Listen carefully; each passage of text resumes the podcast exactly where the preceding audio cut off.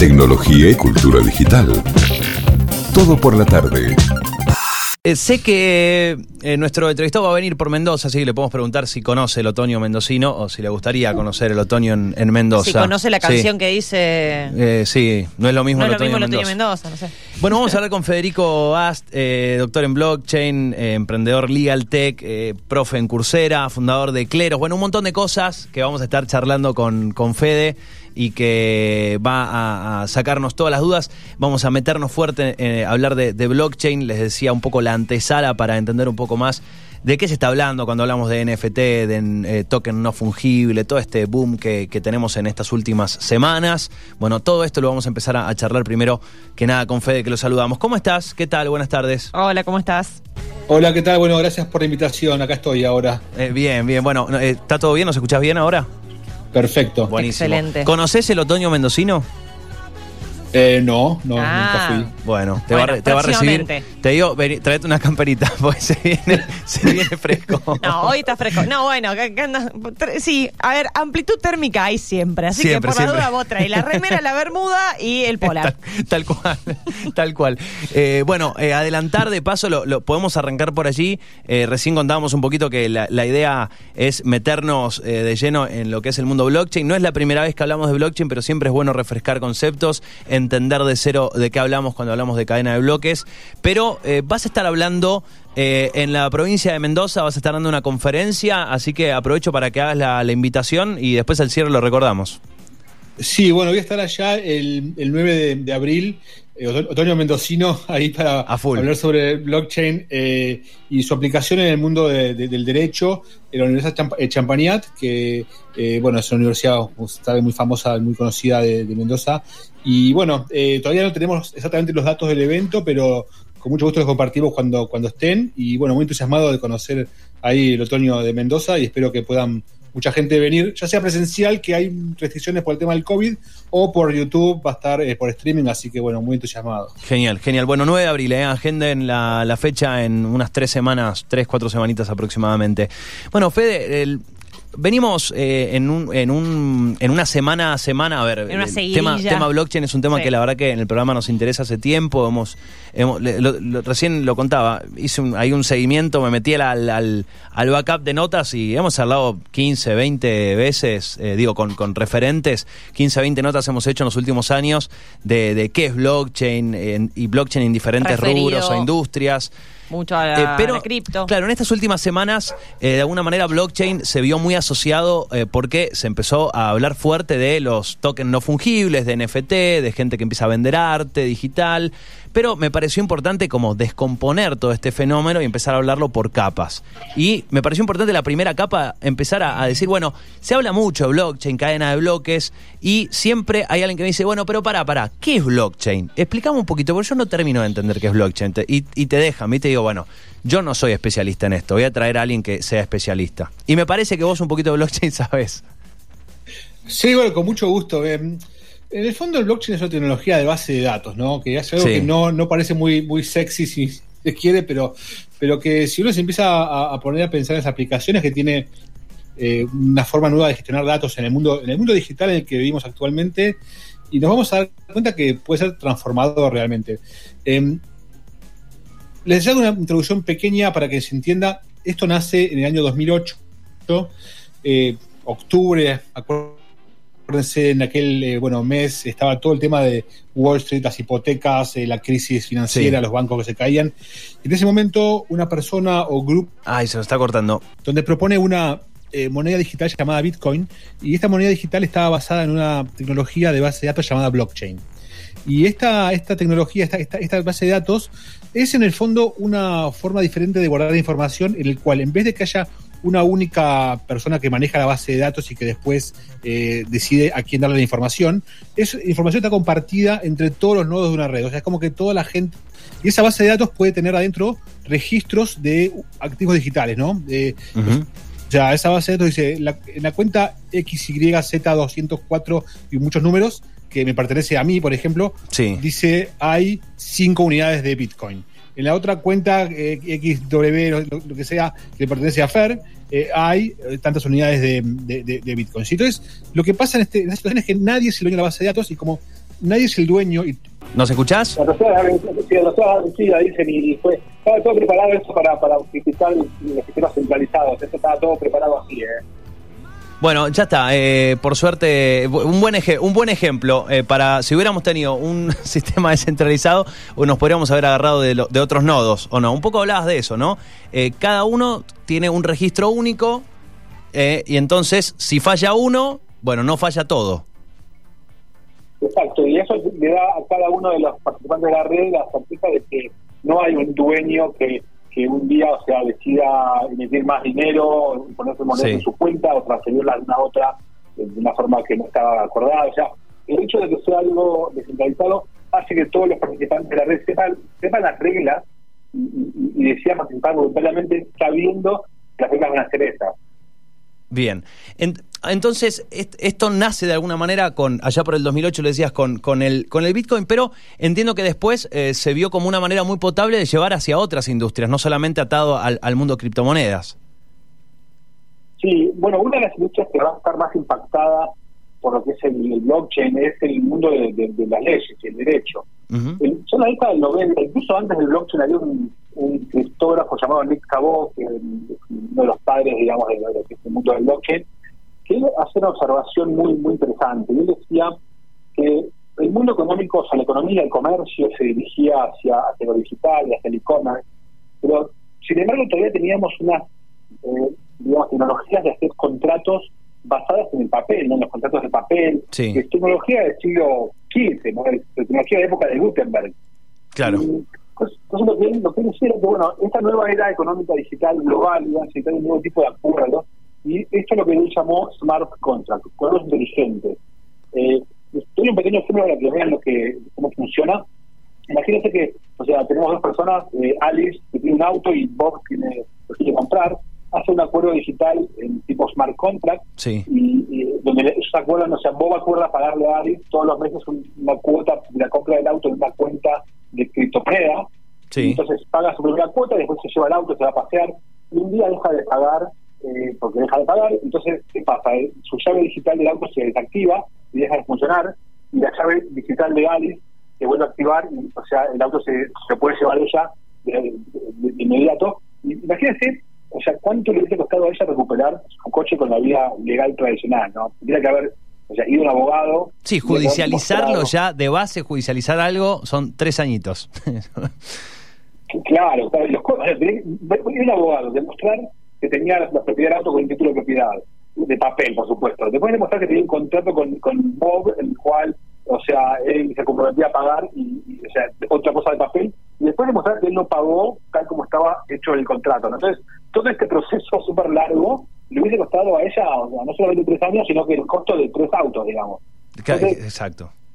fíjense que los smart contracts lo que hacen es que se autoejecuta de manera inmediata eh, el contrato a medida que, que, que las condiciones no se cumplen. ¿no? Entonces, fíjense, esto de qué forma es revolucionario para los sistemas legales. Eh, cambia de manera radical un montón de, de, de- de cosas de cómo funciona la sociedad actualmente.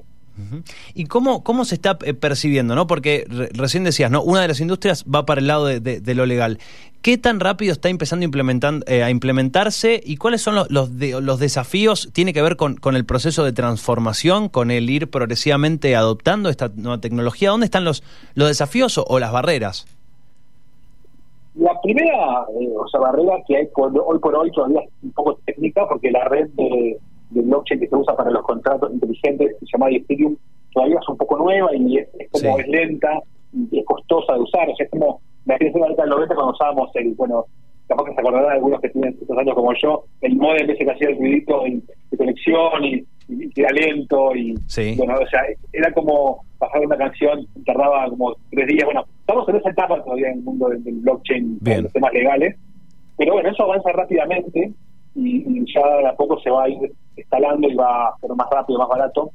Y yo diría que para el largo plazo el mayor desafío, más que, o sea, técnico, es más bien el software mental que tenemos nosotros como personas que estamos en sociedad y, y es nosotros acostumbrarnos y los abogados y, y los gobernantes y, bueno, y toda la gente en general eh, empezar a adaptarnos a esta nueva nueva forma de hacer las cosas eh, como nos fuimos adaptando a otras cosas antes ¿no? nos fuimos adaptando al uso de las redes sociales nos fuimos adaptando al uso del, del email primero y un poco lo que va a pasar es que, bueno, vamos a tener que, que- que- que pasar esta nueva etapa, eh, donde, bueno, vamos a darnos cuenta que estas nuevas herramientas son mucho más eficientes que las anteriores. Así como ya nadie va a una enciclopedia tipo británica para buscar un conocimiento, sino que van a Google o Wikipedia.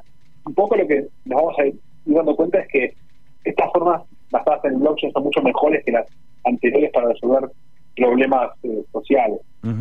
Otra, otra eh, gran eh, duda o confusión que a veces se genera, y, lo, lo veo en, muchas conversaciones, tiene que ver una con asociar directamente a que el, blockchain es propio de las criptomonedas, que entiendo que es, o sea, es entendible esa, esa confusión, pero otro tiene que ver con que el, el blockchain es uno solo, como que hay un solo sistema de blockchain y no que ese es una digamos, es, es el método, digamos, ¿no? Es la cadena de bloques, pero puede haber más de una, o sea, puede haber una aplicada a una determinada industria o una empresa puede aplicar una cadena de blockchain en particular. Sí, correcto. Eh, O sea, el, el primer blockchain eh, que existió fue el blockchain de Bitcoin, que como decíamos nació en el 2008 en el medio de la Sí. crisis. Satoshi Nakamoto lo creó y este blockchain, eh, cuando se creó, bueno, o sea, se optimizó para temas más bien financieros en su momento eh, y hoy ya es como un poco viejito, es como, un, es como el Forte, si se quiere, de los Ok. blockchains, porque es, una tecnología primera y fue revolucionaria, pero también tiene limitaciones. Por ejemplo, no es muy bueno para hacer acuerdos eh, legales, como, como comentábamos antes, pero tenemos después otro blockchain llamado Ethereum, que se creó en el 2014 eh, por iniciativa de un joven canadiense llamado Buterin, que, bueno, él creó un blockchain que se llama Ethereum está optimizado por su lenguaje de programación para cierto tipo especial de acuerdos que son más bien, más bien legales, todos los que son smart contracts que está construido sobre Ethereum. Y después hay otro, otros blockchains. El solo blockchain es una red de computadoras que llega a un acuerdo entre sí sobre cuál es la cuál, cuál es el registro válido que Ok. pueda considerar como, como, como válido, ¿sí? Entonces, eh, Bitcoin es para temas más financieros Ethereum para temas más legales. eh, y después hay otros que tienen diferentes características técnicas que no, no es el caso entrar por ahí ahora, pero sí, son, son varios blockchains y tienen diferentes tipos de, de casos de uso para, para cada uno. En el caso de, de lo que estamos eh, en, en estas semanas viendo mucho, mucho boom que tiene que ver con, con la venta de activos digitales referidos a- al arte principalmente, eh, a través de, de- de los tokens no fungibles, ¿no? Los NFT tan, tan mencionados estas últimas semanas. ¿Utilizan alguna cadena de blockchain en particular o depende la ocasión? Eh, se puede hacer en diferentes eh, blockchains. La más popular ahora es, es el de Ethereum, eh, es donde está, bueno, porque es la que tiene más usuarios ahora, y la, la gente eh, va, va, bueno, típicamente uno va donde, donde hay más gente, entonces, es- y aparte porque, bueno, porque aparte es muy buena y fue, fue pionera en temas, eh, en temas legales, en temas de, de, de- de temas comerciales complejos como la necesidad de hacer un tipo de token que sea no fungible eh, y que, bueno, como decías vos, tiene aplicaciones súper interesantes para el arte digital, como, como bueno, la semana pasada justamente hubo un caso muy interesante de una, un token, o sea, una, una obra de arte digital que se vendió de 70 millones de dólares en una subasta en crisis. Sí. Sí. Eh, eh, así que eso, por eso le dio un montón de visibilidad a una tendencia eh, de los NFT eh, que, ya venía un poquito antes, pero pero bueno, está, está explotando recién ahora. Ahora, ¿qué, eh, para, para entender un poco más de la, de la infraestructura, ¿qué tan costoso o qué tan difícil sería para Christie's si empieza eh, esta casa de subastas a tener de pronto una, un flujo de, de- de venta o de subastas de artes de, tokens digitales, digo, de arte digital importante, tener su propio blockchain? ¿Eso sería posible? ¿Sería potable? ¿Sería muy costoso? En realidad no, no le falta un blockchain. O sea, el blockchain es una, es una red que uno quiere tener, eh, o sea, quiere compartir información con otras partes Ok. eh, y que en realidad eh, para tener una, un blockchain en una empresa interna es por ahí mejor que un servidor centralizado normal, que es más barato, más, más fácil de programar y, y todo eso. O sea, vos podés usar un blockchain cuando, o sea, vos sea, vos, ponele que existe y te dice, mira, eh, sí, este, este token de, de esta cadena, o sea, de esta obra, es único, te lo prometo. Y vos Sí. te decís, bueno, pero ¿cómo sé yo? Demostrámelo.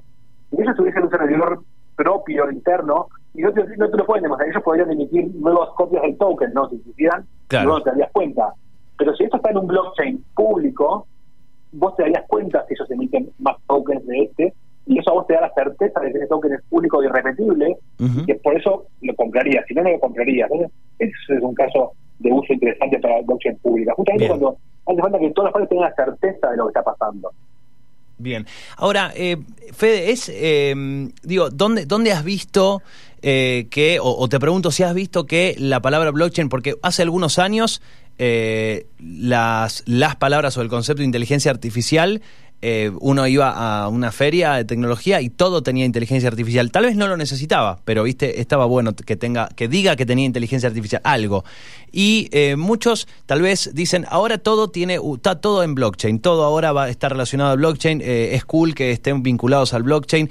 ¿Ves, estás viendo o percibiendo que está pasando eso o no, o no necesariamente, según tu punto de vista? Eso ha pasado siempre desde el comienzo de la de la tecnología, digamos, en la década 90 a todos le ponían .com al final y valía 10 veces más únicamente por tener .com y bueno, alguna gran burbuja eh, que después explotó y bueno, eh, lo mismo está pasando ahora, o sea, le ponen blockchain a, a todo porque bueno, este, tiene una cosa de marketing que, genera más interés y, todo eso, pero digamos, como pasó en aquel momento, que en los 90, 99% de las empresas de Internet quebraron, pero terminaron quedando Google, Amazon, ¿sí? ¿sí? Entonces hubo algunas que transformaron el mundo. Entonces va a pasar lo mismo. Va a haber muchas que terminen quebrando y no llegando a nada, pero unas pocas sí van a realmente transformar eh, el mundo. Entonces no sabemos cuáles. Entonces, eh, ese es el tema. Pero, pero, pero sí, estamos en el punto ahora de una burbuja y bueno, se verá quién ejecuta mejor y quién resuelve problemas reales de la gente. Uh -huh, uh -huh. Y la, la, última, Fede, eh, esto obviamente desde, desde tu punto de vista, desde tu estudio y percepción, eh, ¿pensás que esta burbuja de la que estás hablando, que por ahí se está generando en, en algunos sectores, puede llegar a repercutir, en, por ejemplo, en el, en el precio de algunos activos digitales como el Bitcoin o el ETH? Sí, o sea, esto la gente que estamos hace tiempo en el mundo del blockchain, ya hemos visto el Ether, el Ether ahora está 1800, está por, por ahí. Yo he visto pasar el Ether desde 1200 a 70, ¿sí? En, en el pasado. El sí. Bitcoin cayó de 20.000 a 3.500 eh, en hace un par de años. O sea, eh, la gente que está en el mundo del, del blockchain, hace tiempo ya hemos visto esto varias veces, y digamos, yo siempre le digo a la gente que se quiere meter, porque uno cuando ve que está subiendo el precio y ve que los amigos ganan plata o lo ven por Twitter y bueno, yo quiero meterme en esto, ¿no? yo no me quiero quedar claro. Y después lo que pasa es que termina comprando cuando está arriba y después vendiendo cuando está abajo. Que tengan cuidado con lo que hacen porque esto es una es una es, es una industria que es muy eh, volátil y, y, digamos no no pierda mano no, no juegue manos que puedan perder ¿sí? porque es, es se ve arrepentido. Bien, bien, bien. Está bueno, está bueno por lo menos alguien de, de, de alguien que un consejo de alguien que sabe mucho, eh, está bueno eh, poner ojito, prestar atención. Eh, ahora sí, antes del cierre de, de y, agradecerte por estos minutos, eh, dentro del mundo blockchain, es una pregunta que nos gusta hacer en general, ya sea aplicado a diferentes industrias. ¿Hace falta gente para, para laburar? Eh, ¿Dónde se estudia esto? En Argentina, por ejemplo. ¿Cómo empezamos a estudiar y a meternos en arquitectos del mundo blockchain? ¿Y, y hace falta gente?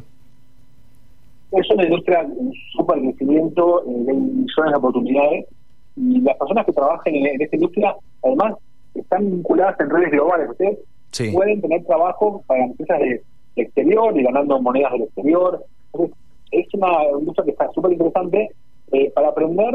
Bueno, depende de lo que quieran hacer ustedes. Si les interesa más la parte eh, conceptual de negocio o la parte de programación, tengamos hay oportunidades. Yo les sugiero eh, que empiecen por el curso que yo tengo en la Universidad Austral, se llama la Instrucción del Blockchain, eh, y es una introducción eh, de Coursera, es un curso online gratis que pueden hacer ahora en español, en el cual yo les hago una introducción desde cero hasta, digamos, la base que necesitan entender para saber si es el blockchain, cómo funciona, y, y después, eh, bueno, ya van a tener una visión general de lo que es Bien. esta industria. Pero después, para introducir está bueno y, y, me decía un curso gratuito. Y es gratuito, o sea, lo pueden empezar a hacer ahora, es online, o sea, en español, no hay tanto en español, o sea, yo me esforcé mucho en hacer este curso porque yo veía que había muchas oportunidades para la gente de habla hispana, eh, y, y, bueno, realmente no había tantas fuentes de información. Y este curso ya tuvo 25.000 usuarios, 25.000 wow. personas lo, lo, cruzaron, es muy popular eh, dentro de lo que es esta industria, así que te lo recomiendo para como punto de partida. Y después, la verdad es que mucha gente que trabaja en programación de, de, blockchain Eh, muchos aprenden con un software, una, plataforma que se llama CryptoZombie, que es un tutorial online que puedes hacer y, te enseña a hacer smart contracts, porque es una buena forma de, de, de empezar, si ya sabes de programación, ya puedes empezar a meterte en programación en blockchain. Y nosotros una empresa, claro, que yo soy hijo, estamos contratando, así que si, ustedes quieren postularse, eh, con mucho gusto los podemos, eh, podemos charlar, porque nosotros estamos siempre buscando programadores, sobre todo, eh, estamos en blockchain, así que de paso también ese pequeño anuncio.